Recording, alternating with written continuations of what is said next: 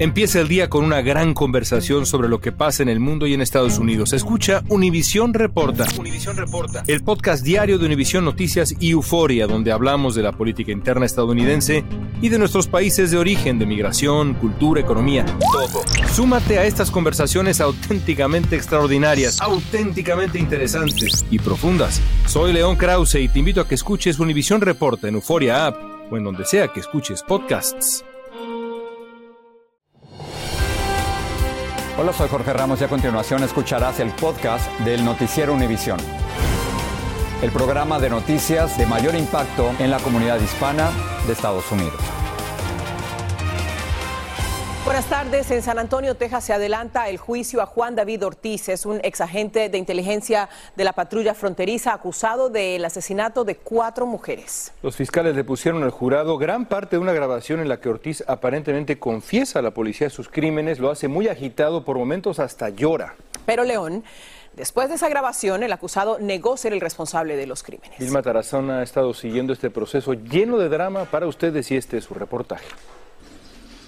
El exagente de la patrulla fronteriza Juan David Ortiz, acusado de ser un asesino en serie por la muerte de cuatro mujeres hispanas en Laredo, Texas en 2018, no ha pronunciado palabra en el juicio frente a los videos y testimonios presentados hasta ahora en su contra. La fiscalía aseguró que Ortiz asesinó a sus víctimas porque eran prostitutas. Además mostró este video que registró el momento en que la principal testigo, Erika Peña, también trabajadora sexual, logró escapar del vehículo del acusado en una estación de gasolina cuando, según ella, la amenazó con matarla. Gracias a su testimonio, a Ortiz lo arrestaron. En el video se vio a Erika Peña cuando huyó sin blusa y buscó ayuda de un agente que por casualidad estaba en el lugar. Vine corriendo, me quería, me sacó la pistola y me quería subir y empecé a gritar. Dijo que Ortiz se puso nervioso cuando ella le empezó a hablar de las cuatro mujeres que habían sido asesinadas en el área y que ella conocía. ¿Y cuando te quitó la camisa? Cuando me quitó la camisa, yo me zafé de la camisa para salir. So he was trying to grab you? Agregó que Ortiz estaba alterado. De repente saca la pistola y yo abrí la puerta. Help, help. Sí, tengo mucho miedo. Aseguró que el acusado primero la llevó a su casa porque su esposa e hijos no estaban. Está bueno, agarró las llaves, la wallet, nos subimos y este fue cuando empezó a manejar para acá. Pero ay, gracias a Dios que no me quedé un minuto más. Que no algo me fuera pasado.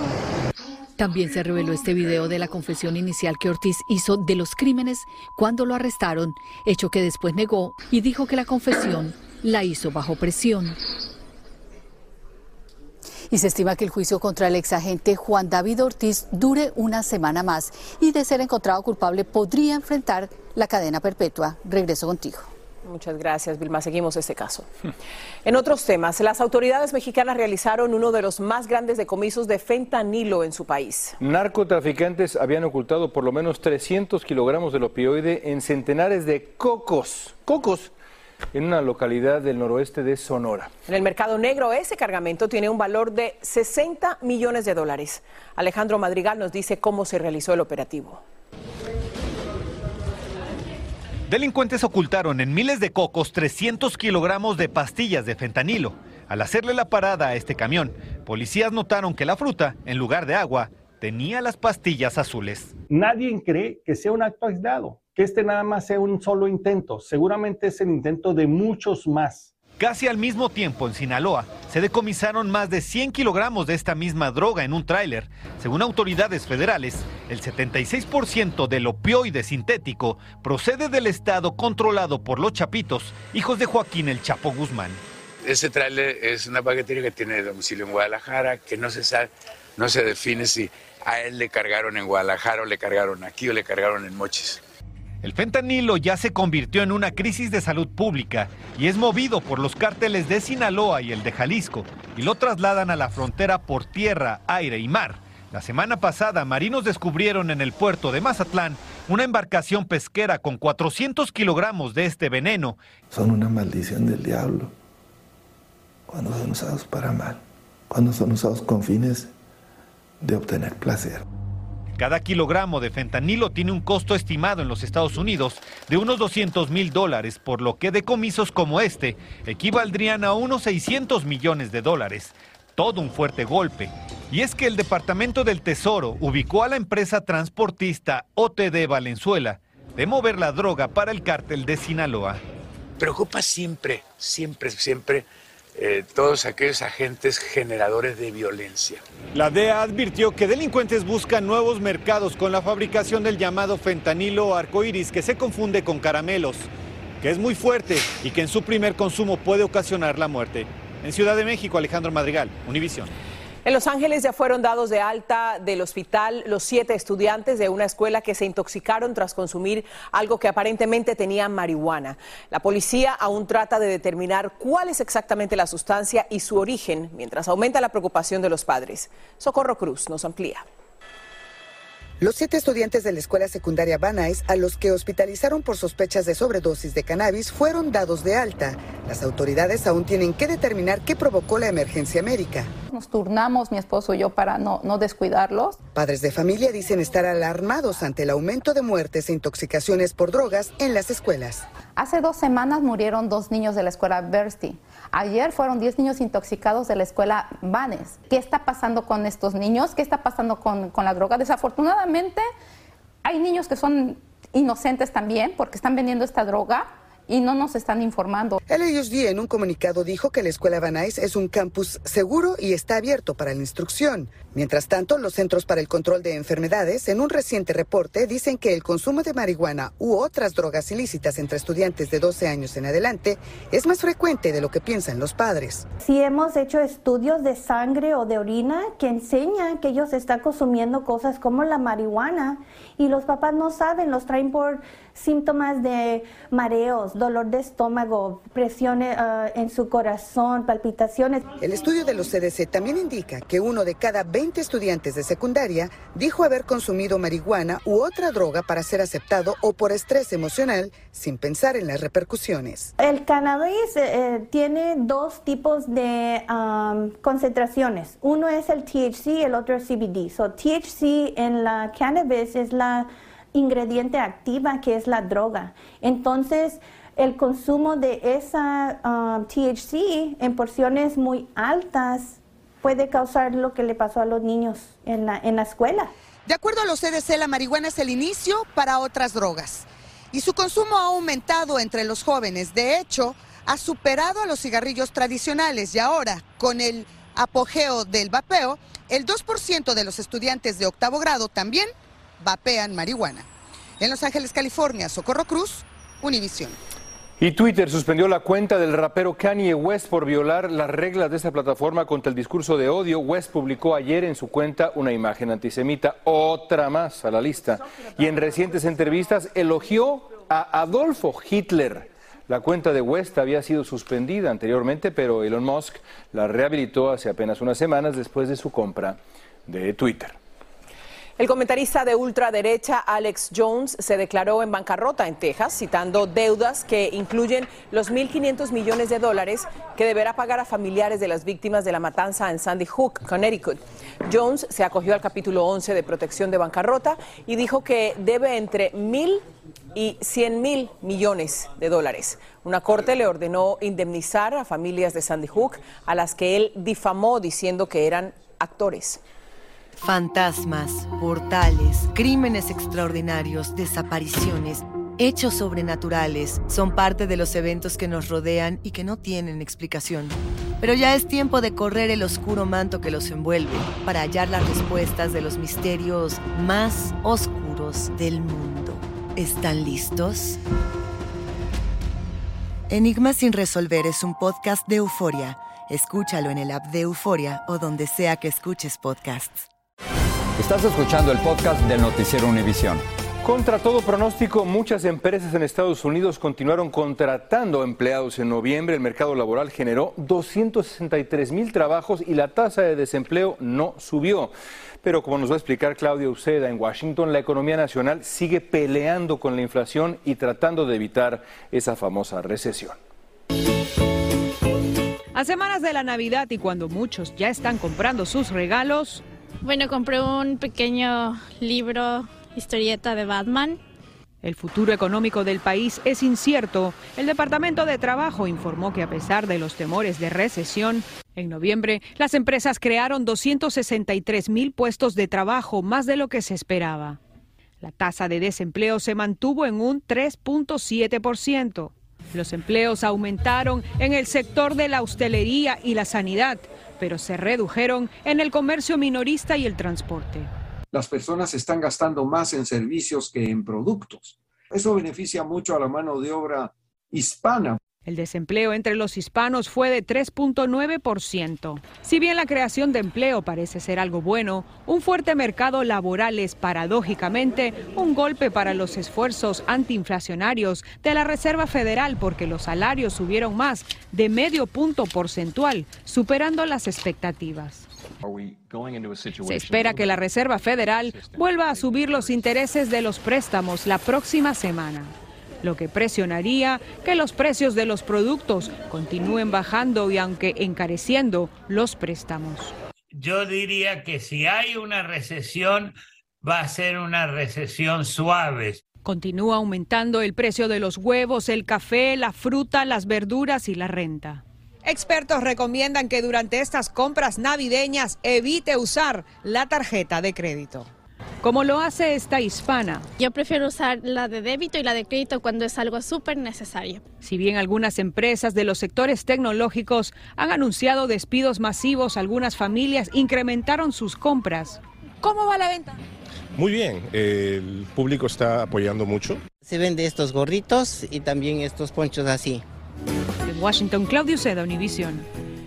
Un apagón dejó fuera de servicio durante 13 horas la línea especial para prevenir el suicidio 988 del Departamento de Servicios Humanos y de Salud. Investiga este incidente que también afectó otro servicio de ayuda para la salud mental y el abuso de sustancias. Sin embargo, durante este apagón siguió disponible la ayuda limitada mediante mensajes de texto y charlas en línea de Perú aprobó una moción para iniciar el procedimiento de destitución contra el presidente Pedro Castillo. Con 73 votos, los legisladores de la oposición aprobaron iniciar el proceso el 7 de diciembre. Este es el tercer intento de destitución contra Castillo desde que asumió el cargo hace más de 14 meses. Se necesitarán 87 votos de los 130 legisladores para destituirlo. Nueva York siempre ha estado entre las ciudades más caras para vivir, pero ahora una encuesta la ubica hasta arriba de la lista junto a Singapur. San Francisco es la octava más cara, superando nada menos que a París. Peggy Carranza explica por qué Nueva York es cada vez más y más cara. Manuela Lora es periodista, pero su trabajo no se limita a difundir información. Creo contenido para las redes sociales, vendo pasteles en hoja Acabo de conseguir un part-time para una agencia que trabaja supervisando que los niños estén bien. También tengo una tienda online de productos educativos para niños. Con todas estas ocupaciones, busca compensar el alto costo de vivir en Nueva York, la ciudad más cara del mundo, según un sondeo de The Economist Intelligence Unit. Para la parte de los tamales, el año pasado, para diciembre, yo compraba la caja de plátanos a 18 dólares ahora está entre 45 o 48 dólares. Otras partes del país tampoco se escapan. Los Ángeles y San Francisco también están entre las 10 ciudades más costosas del planeta, junto a Singapur, Tel Aviv y Hong Kong. Las razones por las que está sucediendo esto es la guerra entre Rusia y Ucrania, número uno. En número dos, podemos eh, hablar sobre eh, la política cero COVID que hay en China que ralentiza la cadena de suministro, hace que los precios de los bienes que vienen desde el país eh, número uno en temas de producción sean mucho más altos. Los altos precios se reflejarían sobre todo en la gasolina, electricidad, comida y la renta. Estás en una ciudad bellísima, pero tienes que fajarte. Tienes que fajarte a trabajar en lo que sea y no pensar que te vas a retirar. Aquí los viejitos están trabajando. Otras razones para esta clasificación serían el fortalecimiento del dólar y la mayor inflación en el país en 40 años. En la ciudad de Nueva York, Peggy Carranza, Univisión.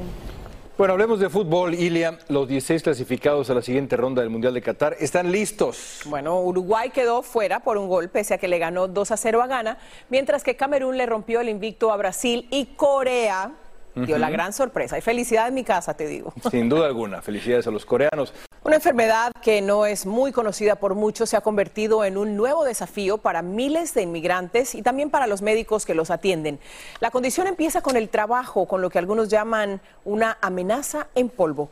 Juan Carlos Aguiar tiene un adelanto de una de las historias que presentaremos en Aquí y Ahora este domingo. Cuando a Juan González le dijeron que estaba enfermo, su vida cambió para siempre. En mi movilidad ando en un 25%. Pierdes la fuerza, una simple tos que poco a poco se agravó. Era silicosis. Es una enfermedad muy grave, puede ser mortal. Sí, eh, no hay cura uh, de esa enfermedad. Puede llevar a la muerte a la persona que, que la tenga. Lo más grave es que enfermó haciendo su trabajo. Fabricaba, instalaba cocinas, baños de granito, cuarzo. Las nubes de polvo que se levantan al cortar y pulir las planchas de piedra afectan a miles en el país, amenazando sus vidas. Con esta y otras historias los espero en aquí y ahora este domingo a las 7 de la noche, 6 en el centro. El joven que cayó al mar desde un crucero el 24 de noviembre y que sobrevivió tras pasar León más de 15 horas en las aguas del Golfo de México habló por primera vez sobre esta experiencia. Danay Rivero nos tiene el testimonio de James Michael Grimes y su hazaña, una hazaña, ¿eh? como de película, de supervivencia en aguas turbulentas y llenas de tiburones. Vean esto. Habló por primera vez con la cadena ABC el hombre de 28 años que desapareció de un crucero de la compañía Carnival y fue rescatado un día después de las aguas del Golfo de México por la Guardia Costera. Mi mayor miedo era ahogarme y eso era lo que no quería tener que enfrentar.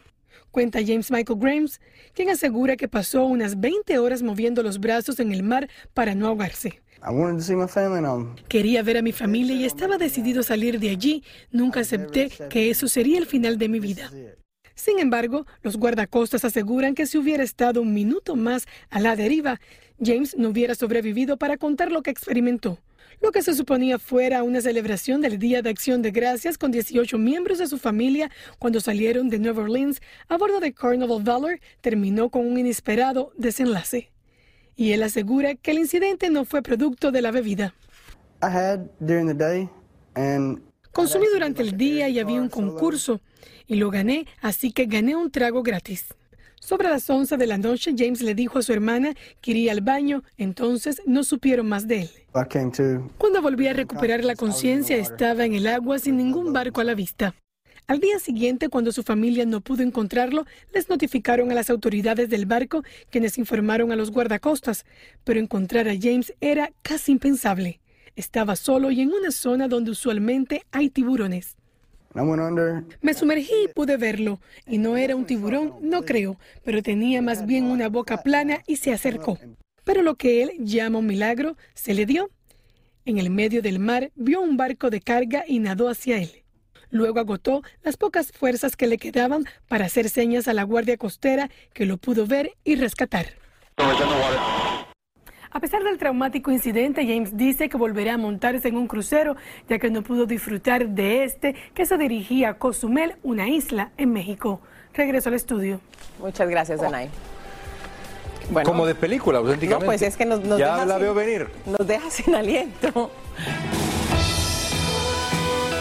Así termina el episodio de hoy del podcast del Noticiero Univisión. Como siempre, gracias por escucharnos.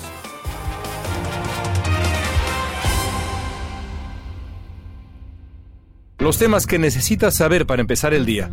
Las noticias que más cuentan. Escucha Univisión Reporta. Univisión Reporta. Un podcast de análisis exhaustivo, en el que le damos voz a expertos y protagonistas de temas internacionales y nacionales para comprender mejor los hechos que están haciendo historia. Soy León Krause y te invito a escuchar Univisión Reporta de lunes a viernes por Euforia App o donde sea que tú escuches tus podcasts.